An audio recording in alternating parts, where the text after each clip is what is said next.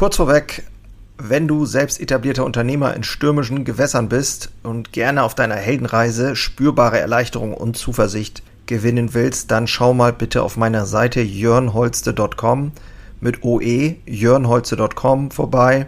Ich biete hier immer mal wieder kostenlose Kurzmentorings an, denn es fasziniert mich einfach, in anderen das Feuer wieder neu zu schüren und neue Wege eben nicht nur zu finden, sondern auch gemeinsam mit anderen Unternehmern zu gehen und vielleicht dann auch mit dir.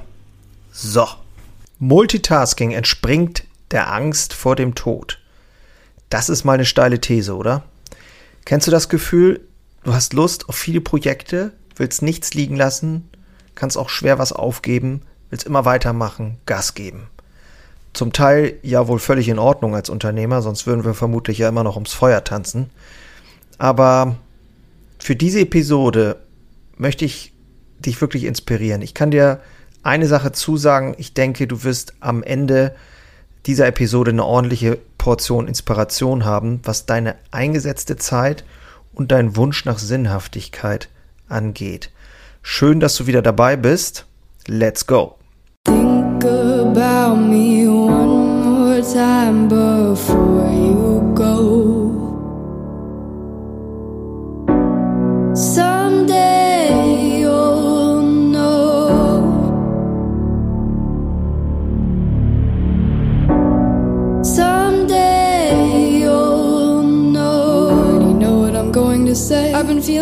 feeling this way for far too long.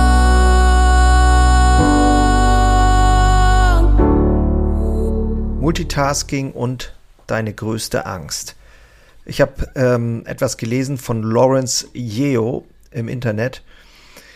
Im Internet. Ähm, ich bin da immer auf Recherche nach spannenden, inspirierenden Berichten und die teile ich ja auch immer wieder gerne, wie du weißt. Und ja, ich liebe es da einfach, ähm, mich immer wieder so ein bisschen zu fordern. Und in diesem Bericht geht es um das Thema Multitasking und äh, warum wir eigentlich Multitasking machen wollen und äh, ja, was sie uns eigentlich vorgaukelt. Ähm, sie wurzelt angeblich in der Angst vor dem Tod und der Autor hat das auch ganz gut beschrieben und da möchte ich jetzt ganz gern mal reingehen. Das klingt natürlich sehr hochtrabend, aber er verspricht hier, wenn man sich den Moment Zeit nimmt, um das mal äh, zu erkunden, dann wird man feststellen, dass das durchaus wahr ist. Fangen wir mal ganz vorne an. Wenn wir geboren werden, äh, benutzen wir unsere Sinne, um mit der Welt zu interagieren. Wir berühren Sachen, wir riechen Sachen, wir sehen Sachen, vielleicht auch noch nicht so viel. Also die Sinne sind die Hardware und der Verstand, äh, die den Verstand mit Informationen versorgt. Unsere Software. So, wir sind aber ja noch eine ganze Zeit lang dann im Beta-Modus unterwegs. Die Neuronen und Synapsen müssen noch entwickelt werden, verbunden werden, bevor dann am Ende das Betriebssystem für die Primetime bereit ist. Und selbst nachdem es online geht, wird es kontinuierlich aktualisiert werden müssen, bevor sich dann am Ende das Gehirn, dieser frontale Kortex, im Alter von 25 Jahren vollständig entwickelt. Irgendwo auf dem Weg dahin befreit sich der Geist von der Hardware und dann kommt dieses, was, was wirklich erstaunlich ist, es entwickelt sich ja die Fähigkeit zu denken und zwar ohne entsprechenden sensorischen Input. Also mit anderen Worten, der Gedanke entsteht, ohne dass der Körper den Inhalt dieses Gedankens erfährt. Ne, man kann über die Zukunft nachdenken, was du sicherlich auch schon getan hast, ohne darin zu sein. Oder ich kann mich auch an meine Vergangenheit erinnern, recht lebhaft sogar. Aus diesem Grund sagt der Psychologe Endel Tulving mal, dass Erinnern eine mentale Zeitreise ist. Ich denke, da stimmst du mir zu. Das ist ja wirklich so ein Gefühl, wo man sich dann so reinbegibt in eine Zukunft oder in eine Vergangenheit. Wir wissen auch alle, dass das Ganze exzessiv äh, durchgeführt äh, zu Problemen führen kann. Man sagt ja durchaus, dass äh, Leute, die zu sehr in der Vergangenheit leben, äh, schneller depressiv werden und ähm, dass Leute, die immer nur an die Zukunft denken, äh, oft auch voller Sorgen sind. Manchmal. Also, also mit dieser Entwicklung werden wir in die Welt der Abstraktion eingeführt. Eine Welt, in der wir etwas wissen können, bevor wir es erleben. Und vielleicht ist das auch die größte Abstraktion, die wir verinnerlichen, dass wir eines Tages alle sterben werden. Eine Person, die zu Hause sitzt, die ist mit diesem Wissen ja belastet. Ja, wie soll ich sagen? Dieses Wissen um ein Verfallsdatum äh, wird durch die Ungewissheit des fraglichen Datums weiter erschwert. Das hat, hast du vielleicht auch schon mal gehört. Die Römer äh, stellten dieses äh, Dilemma als Damoklesschwert dar, in dem der Tod als Schwert symbolisiert wird, das über jedem von uns hängt. Also wir sind uns da ja voll und ganz bewusst, dass es da ist. Also der Tod kann theoretisch jederzeit anklopfen an die Tür, uns ist aber nicht sicher wann.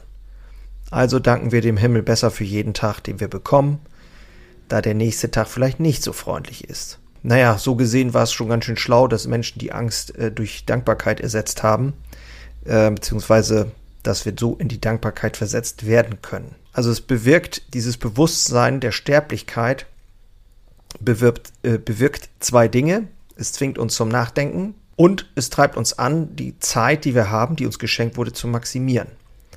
Und da steigen wir auch langsam so ein bisschen ein äh, ne, Punkt 1, also was ich gesagt habe, es wird zum Nachdenken angereicht werden, angeregt werden.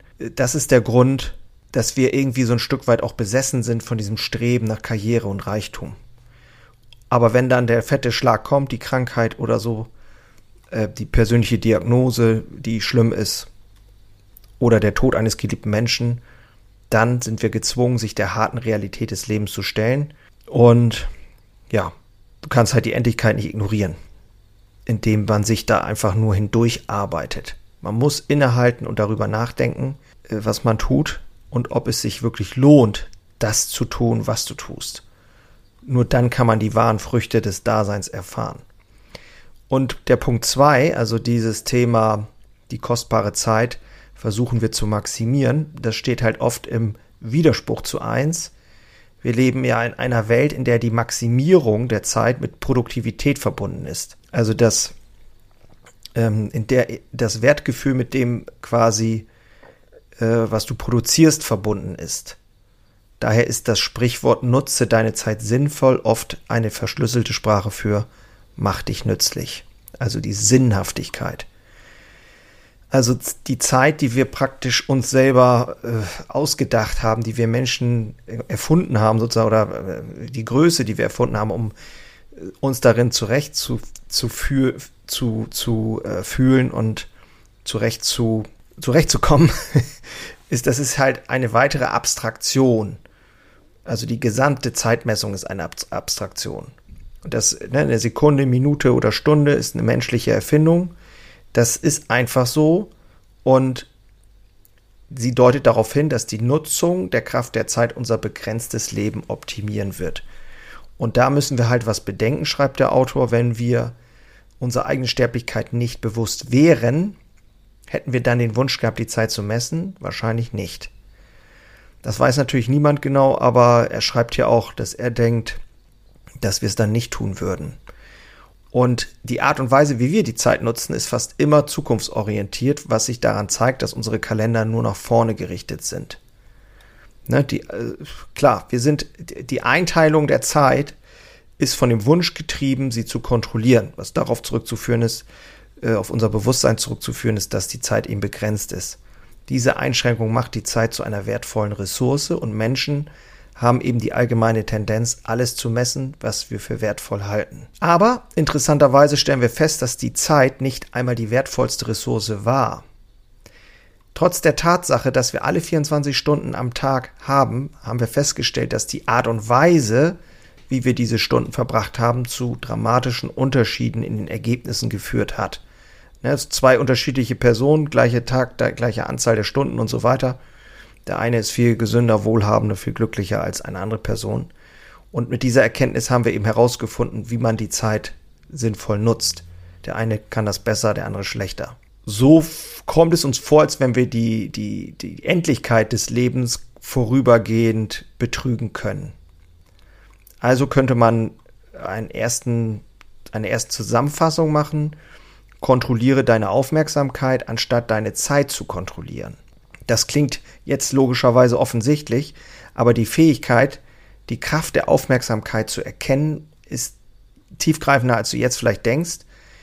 Die Zeit folgt Gesetzen, über die wir nichts zu sagen haben. Eine Stunde bleibt eine Stunde, egal was passiert. Die Aufmerksamkeit hingegen kann willentlich gedehnt und zusammengezogen werden, also im Vergleich zur Zeit. Wir haben halt die Entscheidungsgewalt darüber, wie wir sie nutzen und sie gibt uns eine göttliche Fähigkeit, unsere Wahrnehmung der Zeit zu verändern. Also eine Stunde, das weißt du auch, kann sich wie eine Minute oder wie ein Tag anfühlen. Hängt eben davon ab, wie du die betreffende Stunde nutzt. So, und wenn es du jetzt schaffst, deine Aufmerksamkeit auf innovative Weise zu nutzen, wie wir zum Beispiel ne, voreingestellte Zeitblöcke äh, kannst du zum Beispiel nutzen, um einen, einen Wert zu erhöhen für eine Sache. Also gibst einer Sache nur einen begrenzten Zeitraum und erhöhst damit deine Aufmerksamkeit in dieser kürzeren Zeitspanne. Das haben die Leute, die so Produktivitätsgeschichten äh, und Tools bauen, äh, schon länger verstanden. Also haben wir irgendwie Konzentration als Werkzeug genutzt, um den technologischen Fortschritt voranzutreiben. Fokus als Mechanismus genutzt, um eben Systeme aufzubauen. Dieses Bewusstsein der Aufmerksamkeit ähm, als eine von der Zeit getrennte Einheit unterscheidet den Homo sapiens von allen anderen Arten auf der Erde. Das ist eigentlich der Grund, warum wir überhaupt die, ja, warum wir die Eroberer des Planeten geworden sind. So, jetzt kommt aber ein kleiner, eine kleine Downside. Ein weiteres charakteristisches Merkmal ist nämlich, dass wir Menschen nie genug haben können. Also irgendwie haben wir mal gedacht, wenn wir die Aufmerksamkeit strecken können, dann können wir sie auch fragmentieren. Dann können wir also auch sagen, okay, wenn wir das jetzt in eine Sache investieren, können wir es auch vielleicht in viele Sachen investieren. So können wir also quasi mehrere Dinge am Köcheln haben. Und so maximiere ich meine Zeit und kann mehr schaffen. Das ist Multitasking. Es ist der Glaube, dass Aufmerksamkeit ohne entsprechenden Qualitätsverlust auf viele Räume verteilt werden kann.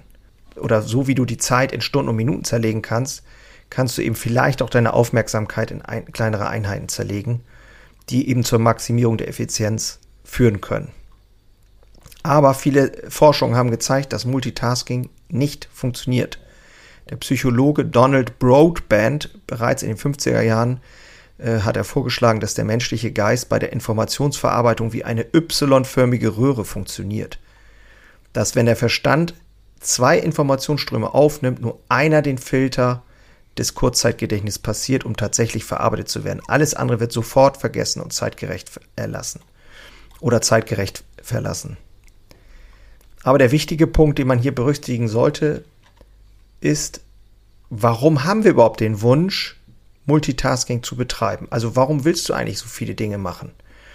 An der Oberfläche äh, kann man schauen, klingt das eher wie so eine Lösung für das Problem der Geschäftigkeit. Da wir ähm, immer viel zu tun haben, ist das irgendwie der logische Ansatz, dass wir eben mehrere Sachen gleichzeitig machen müssen. Aber wenn man da tiefer reingeht, dann sehen wir, dass das eigentliche Problem aus dem Wunsch kommt, die Zeit zu kontrollieren.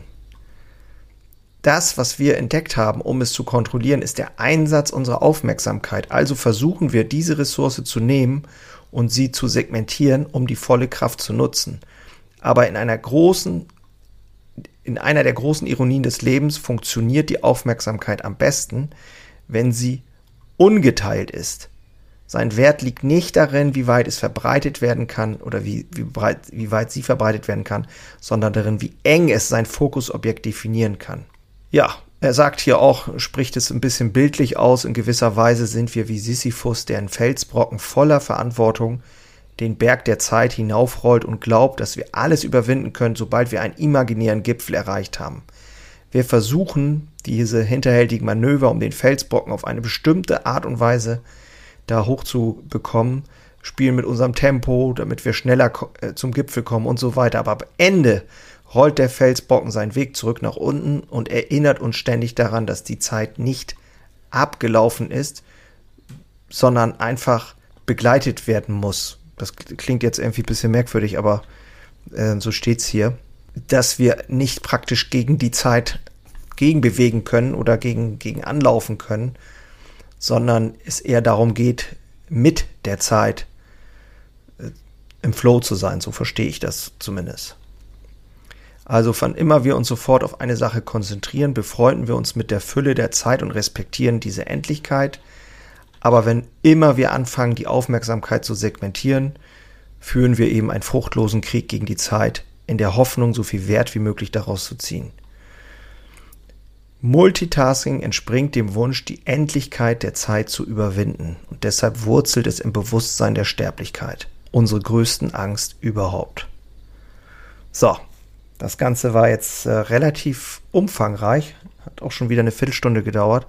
Ähm, mich hat dieser äh, Blogbeitrag von moretothat.com, ich werde den mal verlinken, moretothat.com von Lawrence Yeo sehr inspiriert nochmal darüber nachzudenken, wie ich als Unternehmer meine Zeit äh, wertschätzen, sinnvoll einsetzen kann. Und habe festgestellt, dass ich als Unternehmer nicht in der Lage bin, auch nicht gedanklich, zu viele Dinge gleichzeitig am Köcheln zu haben. Nicht nur gedanklich, denn der Knoten im Kopf ist ja oft, na gut, ich habe alles delegiert ähm, was heißt denn das jetzt in einem Handwerksbetrieb? Okay, ich bin nicht im Tagesgeschäft gefordert. Trotzdem bin ich aber gedanklich in sehr vielen Projekten involviert. Und das belegt auch. Und jetzt ist doch die ganz große Frage, wie schaffe ich es, die Dinge immer wieder auch loszulassen, um mich auf eine Sache wirklich intensiv zu konzentrieren und mich dem Flow hinzugeben. Das finde ich eine sehr mächtige, ein sehr mächtiger Gedanken und eine sehr mächtige Inspiration. Und ich bin mir sehr sicher, wenn du das zulässt, hier mit reingegangen bist, dann ähm, wird dich das auch inspirieren. Und es würde mich freuen, wenn du äh, mir ein Feedback hinterlässt oder ein, äh, ja, eine Bewertung oder sowas. Und ja, damit soll es das auch schon gewesen sein für dieses Mal. In der nächsten Episode sprechen wir über Seth Godens 10 Punkte, um bemerkenswert zu sein. Auch sehr geil. Also ich habe im Moment so ein bisschen Bock auf ähm, das Thema mich inspirieren lassen. Ich habe da echt ein paar ganz gute Quellen. Und da habe ich einfach super viel Spaß dran. Also wenn du da auch Freude dran hast, freue ich mich natürlich, wenn du dabei bleibst. Und ansonsten wünsche ich dir nur das Beste, wie immer. Ich bin damit raus und genieß den Tag. Bis dann. Ciao.